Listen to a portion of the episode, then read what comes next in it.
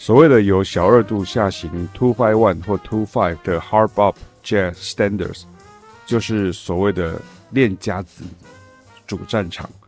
关于简单的降二带原理与为何爵士乐手在四零年代后会常用呢？请参阅我的书呢，和声篇当中呢，第二篇爵士乐必备元素 two five one 的和声概念与练习方法，以及什么是五度循环哦，cycle of fifths。还有就是第三十四篇啊，Bebop Blues 曲式介绍及其应用，以及和声乐理上的变化延伸。那么本篇文章就不再赘述哈，希望能够直接导入实战的层面。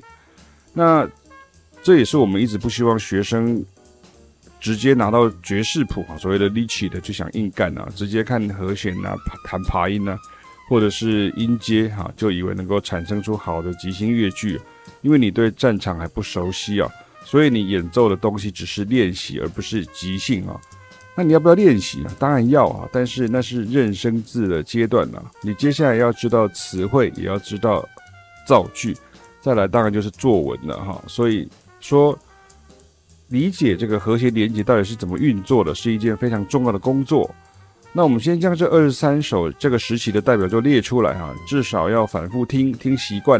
那这些也都被认为是 straight ahead jazz 的爵士乐手创作曲啊，相当考验乐手与歌手的基本功扎不扎实。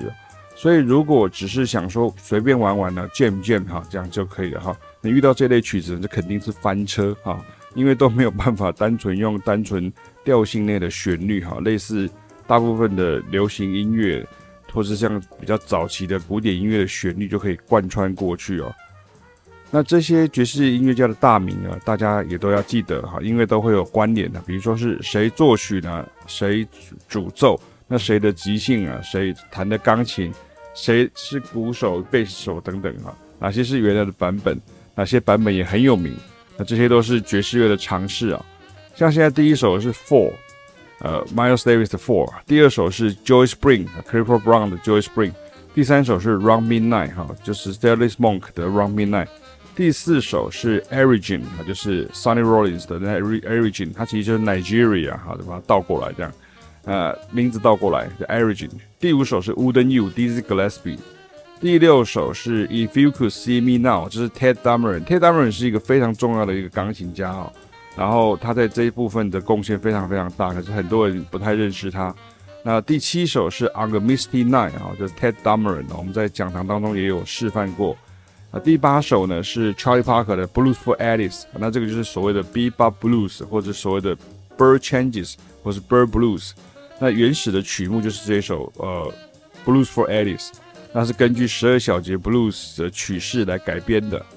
那第九首是 Fry Train 啊，叫 Tommy Flanagan 啊，都是一样的 Bb Blues，可是是在 concert 的这个降 A 调上面创作与即兴的。第十首是 Half Nelson，这是 Miles Davis 的曲子哈，所以 Miles Davis 的作曲才华其实也非常的强大哈，就是很多人都忽略了这个部分哦。第十一首是 Lazy Bird，这是 John Coltrane，他根据 Lady Bird 哈，就是 Ted d u m m e r 的 Lady Bird 来改编的一个曲子啊。那第十二首是 Moment's Notice 啊，John Coltrane 啊，我常常会说这首曲子是当你要演奏 Jazz Steps 之前呢，你要先演。奏学会哈这首 Moment's Notice 因为相当有这个技巧性。第十三首就是 Four on Six 啊，就是 West Montgomery 哈的曲子。那它是以这个呃 Summertime 为底盘啊，并以本文所介绍的这个法则去改变的。那第十四首是 Stable Mass Benny Golson。然后第十五首是 Strolling，就是 Horace Silver 的曲子。第十六首是。Ecaro，Ecaro 是 Horace Silver 的曲子，然后它 Ecaro 就是 Horace 的，就是 H O R A C E，你把它倒过来就变成 E C A R O H，好，就变成像这样子。那第十七首是 Ask Me Now，是 Thelonious Monk，接下来都是 Monk 的曲子哈。第十八首是 Baia，是 Thelonious Monk。第十九首是呃 Panonica，哈，这也是 Monk 的曲子。第二十首是 Four in One，哈，就是 Thelonious Monk。二十一首是那个 Crepusco with Nelly 哈，就是 Nelly 是 s e l e n e Monk 的太太哈，就是他的这首很有名的曲子。那第二十二首呢，这个会跟另外一篇文章里面的归类是有重复哈，会重叠。为什么呢？因为它同样用到这个小二度下行的 two five 哈，或者是所谓的这个突然好像感觉上转调出去的感觉哈，像 You Step Out of Dream 哈，这是 Nathaniel Her Brown 哈，这是一九四零年的百老汇音乐剧中曲哦。但是因为类似的和弦排列而为 Bebop 跟 Straighthead 时期的爵士音乐家爱用啊。第二十三首是 Lover 哈，就是 Richard Rogers 的 Lover 哈，但是属于这个一九四零年的，一样的是百老汇音乐剧中曲，可是它很很有趣，它的每一个和弦都，就是我刚刚讲的，如果你只知道一个调的一个声响，你没有办法这样在这个曲子里面去即兴啊。那原本的二五一呢，你在爵士乐当中写二五一就是指所谓的 two five one，然后就不再特别注明这样哈。那你只要记得，如果你是乐手的话，你要记得就是只要紧紧的抓牢三七仔哈，就是三一跟七，你就不会翻车的这个铁律啊，也就是该痛的走向啊，该痛啥的它的走向。所以这个就是为什么那个时代的乐手这么喜欢用这个呃 two five two five，因为你只要抓紧你就不会翻车，然后用这个车子来做特技这样子哈。所以这个也大大的证明了，会古典钢琴的钢琴手呢，如果你都用视谱模式呢，sight reading 啊，演奏过去呢，你永远都学不会爵士乐的真谛啊。因为视谱的时候，你的反应是眼睛接收加上手指的移动，但是爵士乐的想法是要你确实知道什么音走到什么音去了，然后你就会慢慢习惯这样的声音，而且是在许多人常见的古典钢琴曲目当中几乎不会听到的和弦进行与转换。请相信启明与凯雅哦，很多时候古典钢琴演奏博士啊、硕士的学生啊，一开始学习爵士乐的时候都会转不过来，太习惯原来的学习模式，以至于进度比其他同学慢。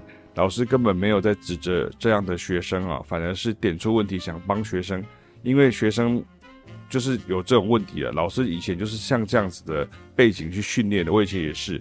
所以你如果知道像这个问题，永远都走不到。你想走的路上去啊，虽然这种方法也可以上路没错，但是在我们学习与讨论的范围当中，只只有四个字啊，可以形容叫做南辕北辙啊。所以像老师教这样的所谓小二度下行的 two five，就是一种爵士音乐家累积的经验的结果。那至于剩下的部分，就是一二到第八步骤呢，这个时候都是呃实际上在运用的时候。那如果你只是听音乐的乐迷，你可以不需要去理呃操作，可是你可以学习去理解说这个时代的爵士乐的创作曲都是用像这样的风格。那所以。就算你不是实际演奏乐器或是演唱，可是你在聆赏这个时期所谓的勇往直前的 straight h e a d jazz 的音乐当中，你就可以比较体会这些曲子在听觉上为什么会有一种云霄飞车的感觉哈，有时候浮上去，啊，有时候冲下来喽。那这是二十三首的这个曲子的调性也都不相同啊。如果你今天要练习的时候，你就可以听到说它有不同的调性。那记得老师讲的这个云霄飞车的感觉，有时候浮上去，有时候冲下来。它就是在其他音乐类种中很少听到的，也是爵士乐基本功与特色之一。有小二度下行 two five one 或 two five 的 hard bop 风格，jazz standard 与常见样态加上练习心法。